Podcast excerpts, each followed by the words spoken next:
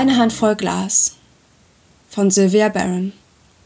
Shanghai 2046. Die Kante eines Edelstahlgrills stößt mir in den Oberschenkel. Ich schnappe nach Luft. Zu schnell um die Ecke gerannt. Das Gestell auf dem Gepäckträger eines verrosteten E-Bikes schaukelt bedenklich. Pass doch auf, Mädchen! ruft der Fahrradfahrer mir zu. Ich deute eine Verbeugung an und eile weiter, die Fuxing East Road entlang. Wenn ich vor der Dunkelheit alle Lieferungen schaffen möchte, muss ich mich beeilen. Vier grauhaarige Mahjong-Spieler sehen von ihrem Tisch auf, als ich an ihnen vorbeischieße. Da vorne ist die Song Sir Street. Mit pochendem Herzen bleibe ich vor der Hausnummer 19 stehen und klopfe gegen die Tür. Keiner öffnet. Ich sehe auf die Zeiger meiner Uhr. Wo bleibt Fu? Die Finger gleiten mir in die Hosentasche und ich fasse ins Leere. Das Smartphone habe ich vor sieben Monaten verkauft. Die Angewohnheit, danach zu tasten, habe ich nicht abgelegt. Mein Blick schnellt in die Höhe. Keine Kameras in Sicht. An der Stromleitung über mir flattern drei Shirts im Wind und tropfen auf die Sinn-E-Bikes, die in einer Reihe an der Hauswand stehen. Bei meiner Geburt vor 25 Jahren standen überall Motorräder. Seit ihrem Verbot liegen sie in Einzelteile zerlegt auf Müllhalden. Ich klopfe erneut an die Tür. Puh, verdammt! Der Rollladen am Fenster öffnet sich ein Stück. Nicht so laut, Mejun, flüstert Fu. Was brauchst du auch so lange? Ich laufe zum offenen Spalt, aus dem sich eine knöchrige Hand mit einer leeren Holzdose streckt. Ich stopfe die Dose in meinen Rucksack und hole eine volle hervor. Er will danach greifen, aber ich ziehe sie weg. Erst das Geld, zische ich. Er schiebt ein paar Glaschips auf das Fensterbrett. Ich lasse die schimmernden Münzen zwischen meinen Fingern klimpern. Das unverkennbare Geräusch von Sinnglas. Sie sind echt. Natürlich sind sie das. Fu ist ein Stammkunde. Die neue Holzdose wechselt ihren Besitzer. Dankeschön, Mijun. In vier Wochen wieder um dieselbe Uhrzeit. Der Rollladen saust herunter. Sei diesmal pünktlich, fauche ich. Und renne die Sir Street hinunter. Zurück in die Fuxing East Road. Zum tausendsten Mal wünsche ich mir ein altes Fahrrad. Eines ohne Motor und ohne Tracking-Chip, der jeden deiner Pedaltritte an die Regierung meldet. Oder schlimmer, an Sinn. Während ich auf den Huangpu-Fluss zulaufe, sehe ich den Sinnturm, der sich in den Himmel streckt. Doppelt so hoch wie der Shanghai Tower mit seinen 128 Etagen und das einzige Gebäude der Welt, das die 1200 Meter Grenze überragt. Dort oben, im 160. Stockwerk, war mein Büro. Mit schimmerndem Sinn-Fensterglas vom Boden bis zur Decke konnte ich bis zum Yangtze Kiang sehen, dem gelben Fluss. Auf der Höhe von Shanghai sieht man das andere Ufer nicht. So breit ist er. Wenn der ewige Smog sich lichtete, beobachtete ich die Kräne, die täglich die roten, blauen und braunen Container auf kleinstadtgroße Sinnschiffe verlud. Ich schüttelte den Kopf, um die Gedanken zu vertreiben. Diese Tage sind vorbei. Manchmal, wenn ich schwach werde, bereue ich, zu viele unbequeme Fragen gestellt zu haben. Am Fluss stoppe ich. Das grüne Wasser schwappt einen Plastikbecher ans Ufer. Ein Relikt aus vergangenen Zeiten. Ich muss warten. Den Fuxing East Road Tunnel kann ich nicht nehmen. Ich habe kein Smartphone. Die Fähre rauscht heran. Die Solarzellen glitzern im Sonnenlicht und auf dem blitzblanken weißen Bug prangt der Name Sin Chuan. Passagiere strömen auf das Schiff. Jeder zeigt seinen Sinnfirmenausweis vor. Büroangestellte, Klempner, Fliesenleger, CNC-Maschinenbediener, Fensterputzroboter, Reparateure. In meinem Kopf beginnt die markante Werbestimme zu singen. Sinn ist für alles da.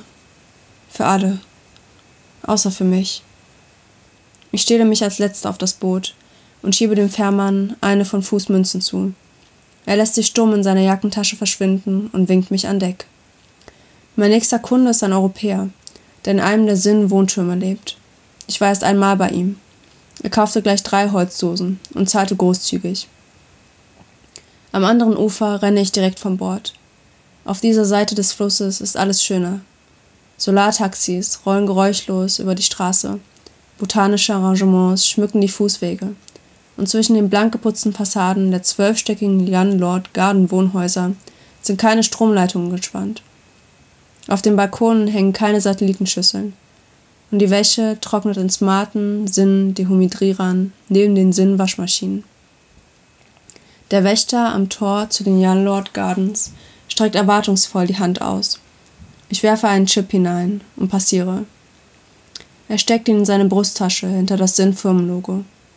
Ob die Leute früher auch so bestechlich waren, als der Renminbi noch aus Münzen und Scheinen bestand? Ich hatte das letzte Mal als Fünfjährige Papiergeld in der Hand, bevor es die Volksrepublik China einziehen ließ und restlos durch WeChat Pay ersetzte. Die App auf dem Smartphone, mit der man alles zahlen kann. Sicher, schnell und einfach. Und überwacht. Damals weinte kaum ein Chinese dem alten Geld nach.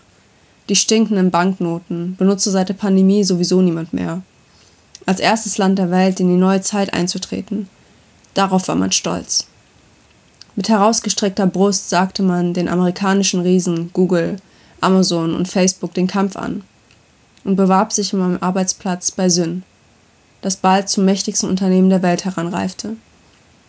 Ich betrete eines der Wohnhäuser und sprinte die Treppen in den siebten Stock hinauf. Aufzüge sind immer videoüberwacht. Ganz Shanghai ist es. Aber so wissen sie nicht, welche Etage mein Ziel ist. Meijun. Jason schaut aus seiner Wohnung heraus. Er ist pünktlich. Das mag ich. Wieder drei? Auf jeden Fall. War sehr lecker. Fast wie zu Hause. Er grinst und sein Gesicht zieht tiefe Falten um seine lange Nase. Ich halte einen Moment inne. Darf ich fragen, warum bist du nicht dort geblieben? Jason zuckt mit den Schultern. Die Bezahlung ist gut. Was frage ich überhaupt? Ein europäischer IT-Entwickler wird bei Sinn mit Euro, Yuan und gläsernen Chips überschüttet. Meine Ware kann er sich trotzdem auf dem legalen Markt nicht leisten. So rast sie. Hier. Er lässt mir fünf Munzen in die Hand rasseln. Ich ziehe die Brauen nach oben. Sorry, mehr habe ich nicht. Nimmst du auch Euro? Er wedelt mit einem blauen Schein. Meine Augen werden groß. Papiergeld! Das wird man mir aus den Fingern reißen. Klar. Du bist die Beste. Danke, Mijun. Sein breites Lächeln erhält das mit Bartstoppeln übersäte Gesicht. Er wischt sich verlegen eine rote Haarsträhne von der Stirn. Ich lächle zurück. Am liebsten hätte ich ihn noch mehr gefragt, hätte mich auf einen Tee einladen lassen und ihn über Europa ausgequetscht. Aber er ist nur ein Kunde, das darf ich nie vergessen. Sinnmitarbeiter sind tabu für mich. Rein geschäftliche Kontakte, dabei bleibt es. Vier Wochen, selbe Uhrzeit? Willst du nicht noch bleiben? Nein, mein Rucksack muss noch leer werden. Dann nächstes Mal lieber später, als letzte Lieferung. Ich sollte ablehnen. Okay, höre ich mich sagen. Gut, antwortet er. Ich freue mich. Ich drehe mich um und haste die Treppen hinunter. Immer in Bewegung bleiben. Nicht zu lange stillstehen. Ich werde keinen Tee mit ihm trinken, auch in vier Wochen nicht. Wenn sie mich in die Finger kriegen, ist mein Spielchen aus. Der Schwarzmarkt geht sowohl der Regierung als auch Sinn gewaltig gegen den Strich. Sieben Stockwerke zurück zum Boden. Draußen ist es finsterer als vorher. Erinnerungen packen mich. Wie die Polizei mich erwischte, als ich minderjährig einen Gottesdienst besuchte und sie den Pastor für vier Wochen einsperrten. Mama, die sich seitdem kaum aus dem Haus traut. Papa, zusammengeschlagen von Sinnwachpersonal. Mir wird eine Millisekunde schwarz vor Augen. Heute halte ich mein Tempo nicht durch. Ich muss eine Pause einlegen und zu Atem kommen. Ich setze mich in den Schatten einer Palme am Rande eines türkisen Pools. Braune Schläuche schlängeln sich um den Baum und bewässern ihn tröpfchenweise. Die Gummischläuche sehen aus, als ob sie das Gewächs erwürgen, aber sie halten es am Leben. Bei Sinn ist es andersherum. Ich blicke hinauf in die Kamera.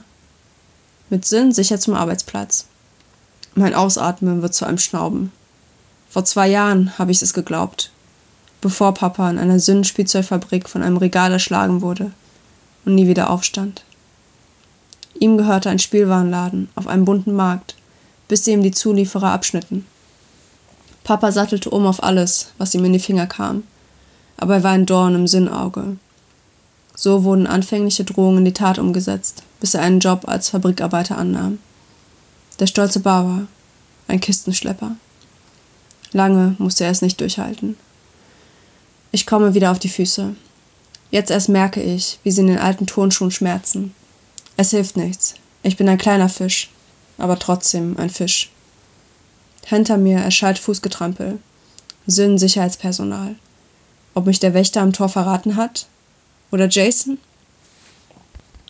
Tamade, fluche ich und flitze in die entgegengesetzte Richtung. Da vorne ist der Ausgang. Ein breiter Wachmann tritt in den Torbogen. Keine Chance, an ihm vorbeizukommen. Kann ich mich an der Mauer hochziehen? Ich renne darauf zu und versuche, an der Backsteinwand hochzuspringen. Meine Finger stoppen 20 Zentimeter unter dem Mauerabsatz. Tamade! Ich wirbele herum. Die Männer kommen im Halbkreis auf mich zu. Gleich haben sie mich. Da tönt Jasons Stimme über den Hof der Jan Lord Gardens. He, lasst sie in Ruhe. Es kommt von oben, wahrscheinlich von seinem Balkon. Die Wachleute sehen sich suchend um. Ich nutze die Gelegenheit, schieße zwischen zwei von ihnen hindurch an der Mauer entlang und sprinte durch das Tor. Freiheit! Die letzten Lieferungen müssen ausfallen. Ich muss untertauchen. Im Dauerlauf hetze ich zur Fähre. Sie steht schon am Ufer. Gott sei Dank. Die anderen Passagiere werfen mir verwirrte Blicke zu, wie ich schwitzend, tomatenrot und schwer atmend über der Reling hänge. Früher war ich eine von ihnen. Der Sinntower wirft seinen Schatten über Shanghai. Und weil ich das sehe, bin ich damals aus dem System geflogen. Wer seinen Job bei Sinn verliert, bekommt nirgendwo mehr einen. Keiner wagt es, sich mit ihnen anzulegen. Die Hände in den Hosentaschen beruhigt sich mein Herzschlag wieder. Die gläsernen Münzen klimpern. Ich habe heute genug verdient, um uns über die Runden zu bringen. Wie ironisch, dass mir etwas das Überleben sichert, was ich früher in der Kantine als Essensmarken über den Tresen geschnippt habe. Es ist die Währung derer geworden, die unter dem Radar kriechen. Ohne Smartphone, ohne E-Bike, ohne Tracking für die Sicherheit die größte Bedrohung ist. Am anderen Ufer schlängle ich mich durch das Gassengewirr ohne Kameras und bleibe vor einem Hinterhof stehen. Hunderte von verschiedenen Blumendüften steigen mir in die Nase und Mama singt Jesus, meine Hoffnung, wie immer zu laut für meinen Geschmack. Es ist dir egal, wie gefährlich es ist. Mama, ich trete in den Dschungel aus Klettertrompeten, Kakteen, Feigenbäumen, Blaugurken und Glücksbambus. Eine ihrer Bienen summt mir um den Kopf. Ich lächle das Tier an. Es gilt aufgrund von Pestiziden in China als ausgestorben. Und trotzdem ist es hier und lebendig. Mejun! Mama tritt zwischen den sommerroten Fackelingwer hervor und schließt mich in eine Umarmung. Geht es dir gut? Ich hatte ein schlechtes Gefühl heute. Ich nicke und schwinge den Rucksack vom Rücken. Ich musste abbrechen und bin nicht alle Dosen losgeworden. Sie nimmt eine der Holzdosen in die Hand und schraubt sie auf. Der goldene Honig schwappt hin und her. Nicht schlimm, sagt sie. Hauptsache, es geht dir gut. Summend schlendert sie zurück zum Bienenstock. Ich lasse mich unter einen Birnbaum fallen und sauge den Duft der nassen Erde auf. Die Sonne schickt ihre letzten Strahlen auf Shanghai und die gläsernen Wolkenkratzer erstrahlen im goldenen Glanz. Ein Lächeln umspielt meine Lippen. Hier in Mamas Garten geht es mir tatsächlich gut. Sie hörten Eine Handvoll Glas von Sylvia Barron. Gesprochen von Türgesi Berhane. Eine Produktion von podyssee.de